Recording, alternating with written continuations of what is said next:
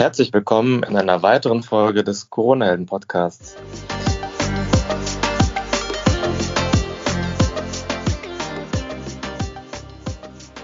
In der heutigen Folge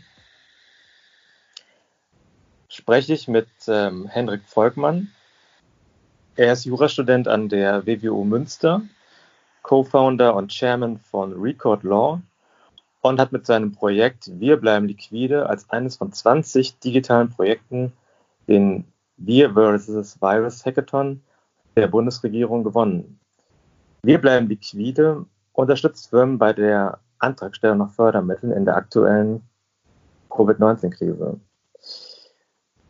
Hendrik, erstmal herzlichen Glückwunsch ähm, für die Prämierung beim Hackathon. Wie war denn so das äh, Gefühl, als du in dem YouTube-Livestream am Montag erfahren hast, dass äh, Wir bleiben liquide als eines von 20 Projekten ähm, ausgewählt wurde? Ja, hi Pierre. Ähm, vielen Dank erstmal für die Einladung in deinen Podcast.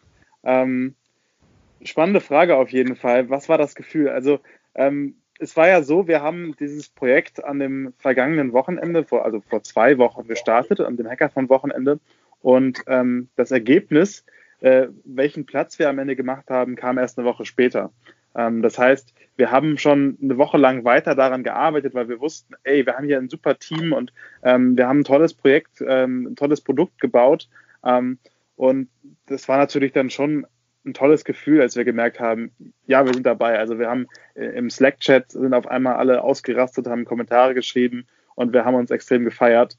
Ähm, aber wir hatten auch schon vorher das Gefühl, so, weil wir recht früh auch fertig waren und recht früh schon wussten, ähm, wir haben ganz gut abgeliefert, wir haben ganz gutes Produkt gebaut, schon am Sonntag, bevor die Deadline war, äh, sodass wir dann auch schon dachten, wir haben schon, glaube ich, ganz, ganz gute Chancen, ähm, auch was mitzunehmen.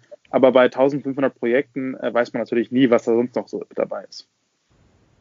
Absolut. Also das ist, äh, ähm, das hätten wir auch überhaupt nicht uns, ähm, uns vorstellen können, ähm, welches der Projekte tatsächlich am Ende ausgewählt wird. Also wir mit dem Corona Legal Chatbot, äh, wir haben ja auch eifrig daran gearbeitet und ähm, ja, hatten im Prinzip auch äh, gehofft, dass wir da in die engere Auswahl kommen.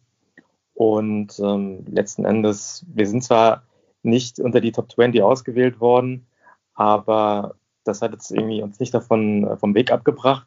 Also wir arbeiten da auch ähm, eifrig an unserer Idee weiter. Und ähm, ja, aber es ist natürlich toll, dass, dass ihr ausgewählt worden seid. Ähm, ihr habt ja auch, ähm, sage ich mal, einen sehr, funktions, sehr funktionsfähigen äh, Prototypen gebaut. Und ja, also erzähl uns mal ganz kurz, äh, wenn was, was wir bleiben liquide den praktisch der Wirtschaft, den, den Unternehmen anbietet und ähm, ja, wie man praktisch eure Plattform aktuell nutzen kann. Ähm, ja, sehr gerne. Wir bleiben liquide ist eine Plattform, auf der man äh, sehr schnell als Unternehmen oder Freelancer herausfinden kann, welche staatlichen Soforthilfemaßnahmen oder Kredite ähm, für das eigene Unternehmen geeignet sind, welche man beantragen kann.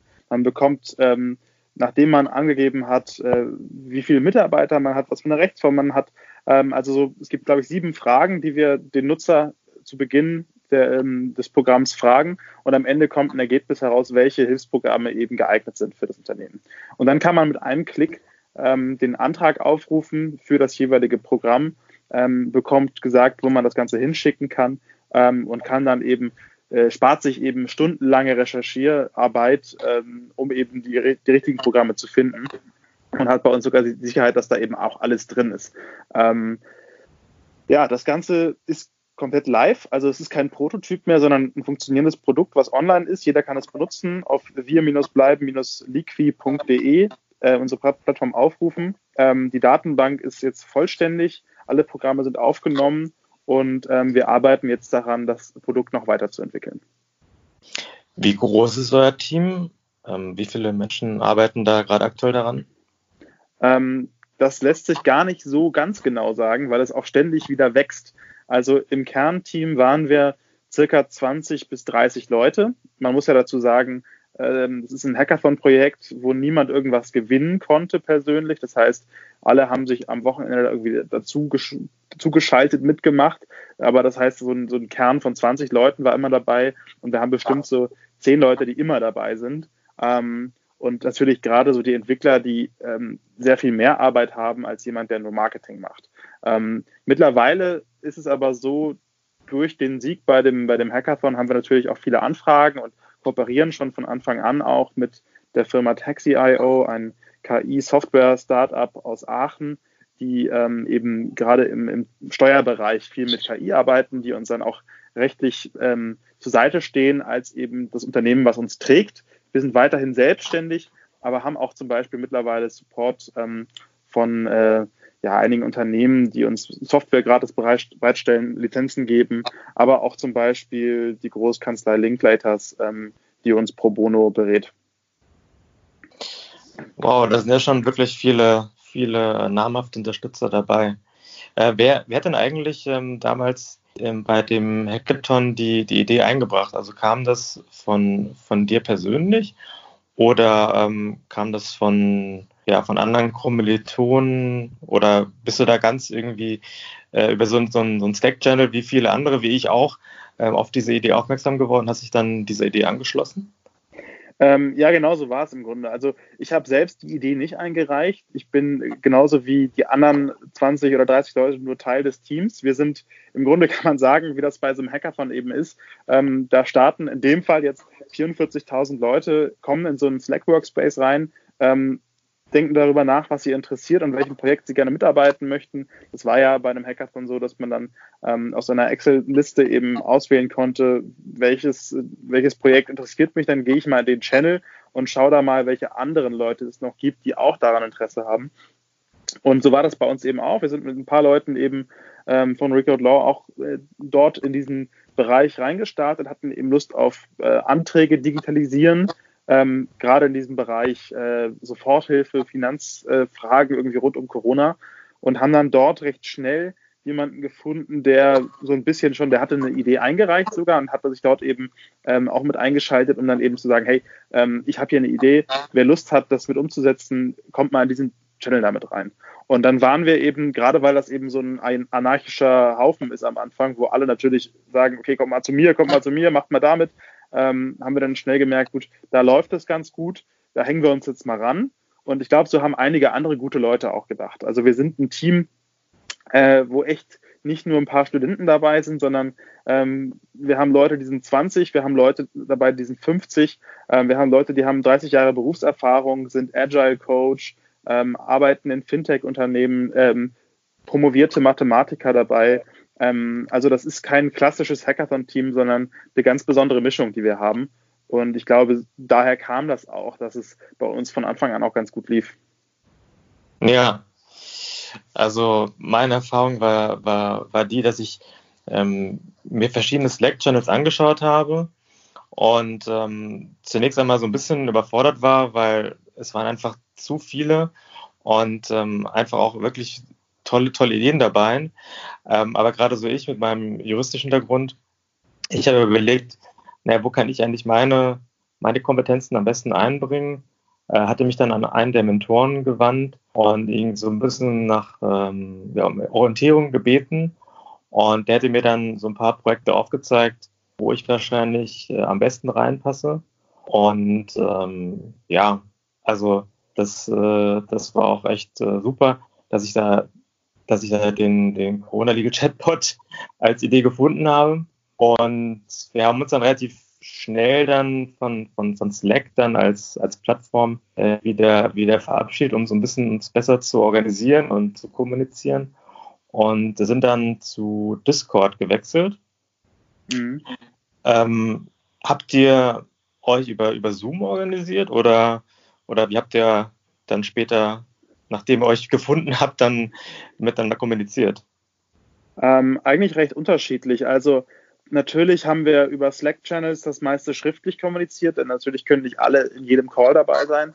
Ähm, letztendlich fanden die großen, die Telefonate in der großen Runde immer über Zoom statt, ähm, weil dort einfach die Funktion der so, so eine Kachelansicht, wo man eben alle sieht, ähm, ganz passend ist dafür und auch recht stabil läuft.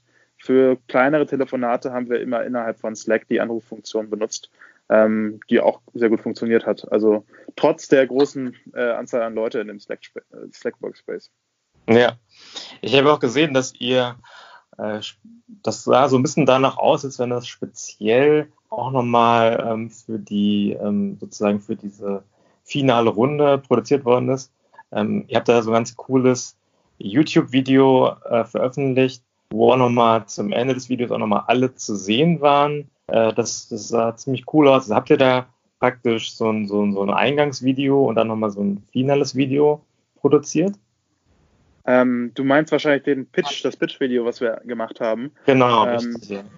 Genau, da haben wir, wir haben mehrere Versionen produziert, weil wir einfach, ähm, man konnte schon am Sonntagnachmittag ein Video einreichen, so als Vorbewertung für die Jury. Und davon wollten wir Gebrauch machen. Da haben wir unser erstes Video eingereicht und haben das dann bis 20 Uhr, bis man das äh, letzte Video einreichen konnte, noch weiter verbessert. Und ähm, ja, auf jeden Fall, da haben wir gedacht, das wäre doch ganz witzig, wenn wir da mal noch alle äh, unser Video anmachen, alle mal äh, kurz reinrufen, wer wir sind. Ähm, und nur mal so als, als kleinen Schlusspunkt, wir bleiben liquide von unseren ganzen Teammitgliedern ausgesprochen, denn ähm, Zeit, um jedes Teammitglied vorzustellen, bleibt ja nicht, deswegen haben wir dann das so gemacht.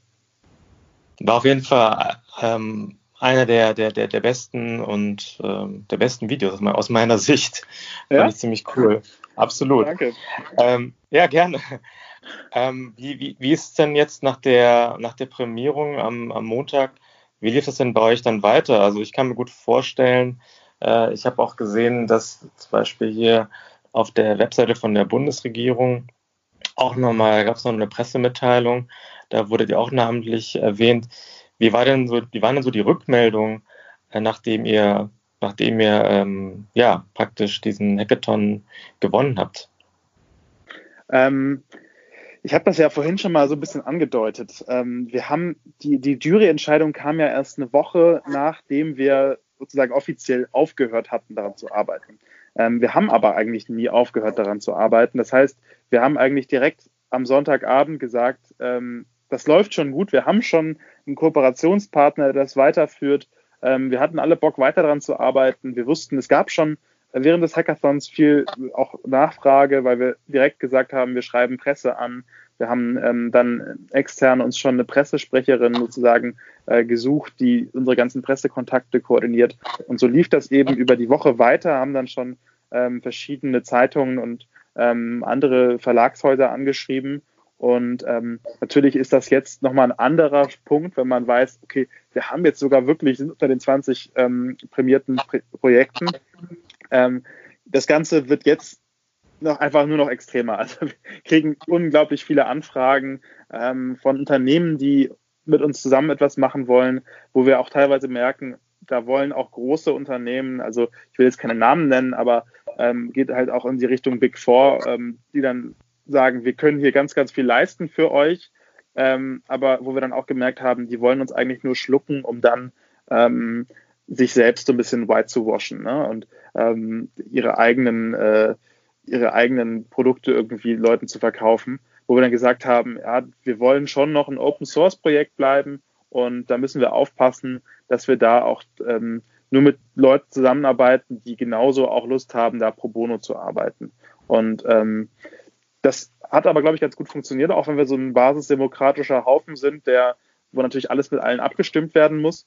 Ähm, wie gesagt, wir sind da, einer unserer Partner ist Taxi.io, die das Ganze eben ähm, sozusagen aufsatteln auf sich, ähm, damit das eben auch langfristig funktionieren kann. Wir sind ja alle berufstätig, wir haben alle irgendwie was anderes zu tun am Tage. Ähm, was jetzt eben neu dazukommt durch ähm, die Prämierung durch die Bundesregierung, ist natürlich, dass wir ähm, so eine Art ähm, Accelerator-Programm bekommen, ähm, wo eben einige Leute bei uns aus dem Team theoretisch Vollzeit arbeiten könnten für das Projekt und von der Bundesregierung bezahlt werden. Ähm, allerdings stellt sich da auch die Frage, wer macht das? Also wer hat die Möglichkeit, seinen Job zu pausieren und ähm, dann dafür voll zu arbeiten? Wir sind nämlich eigentlich der Meinung, dass es das, also wir haben zwar eine Roadmap noch für das Projekt, was wir noch machen wollen daran, aber irgendwo sehen wir natürlich auch ein Ende des Projektes. Die Corona-Krise dauert hoffentlich nicht, hoffentlich nicht viele Jahre, sondern ho hoffentlich nur noch ein paar Wochen. äh, bis wir wieder, alle wieder raus dürfen.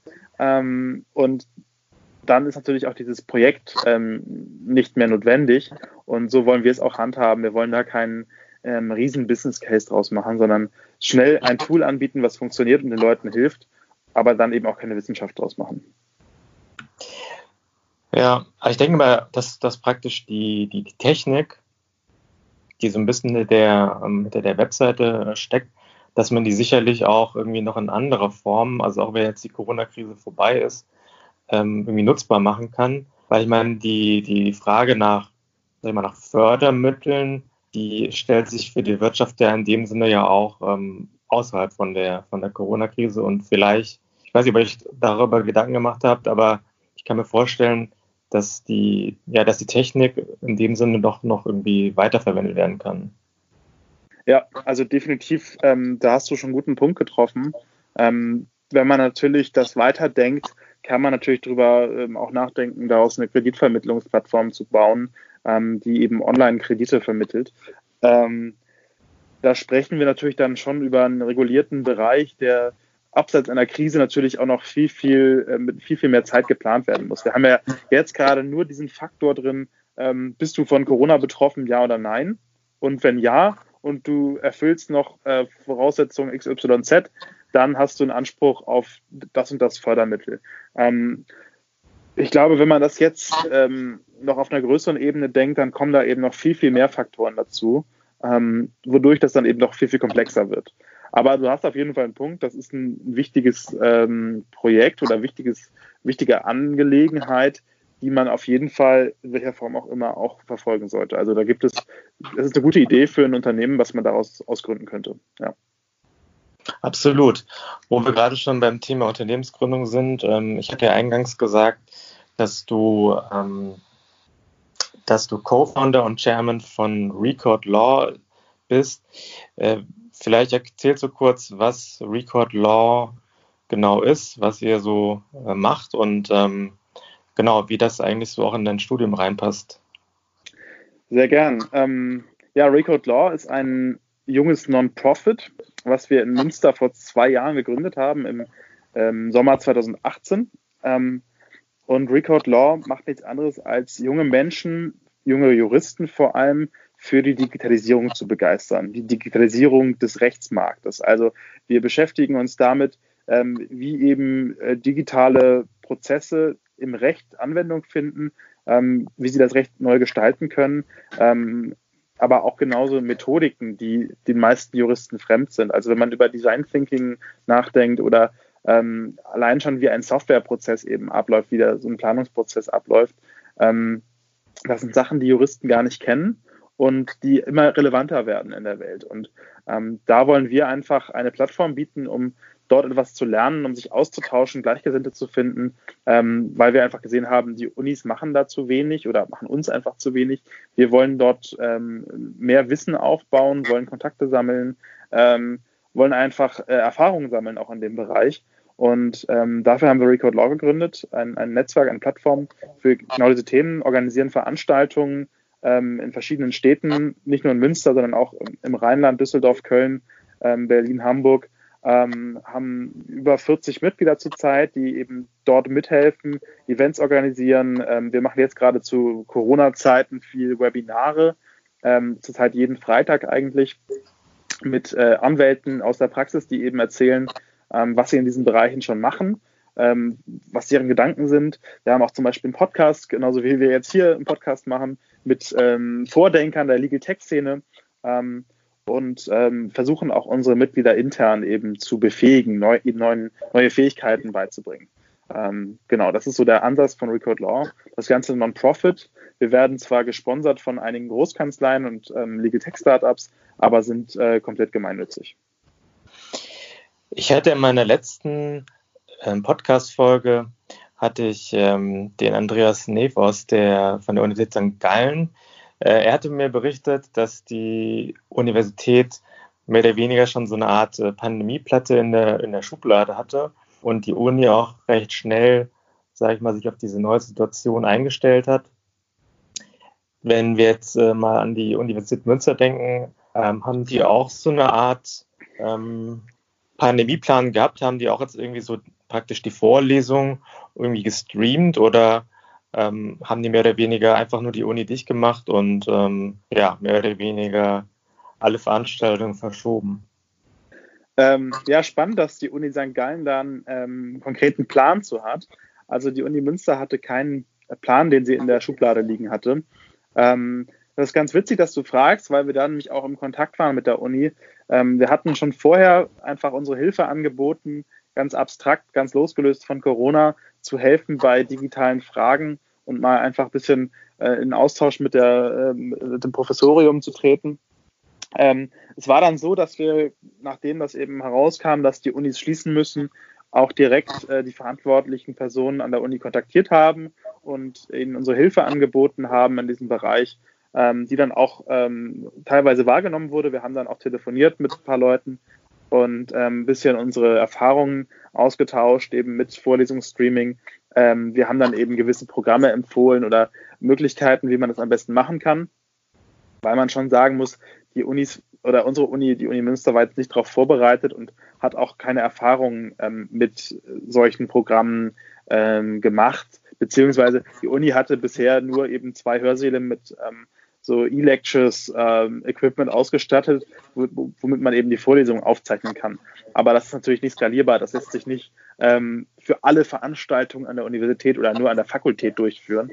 Insofern ähm, bin ich mal gespannt, was jetzt passiert. Ähm, wir haben danach dann ähm, nicht weiter darüber gesprochen, nachdem wir unsere Tipps gegeben hatten.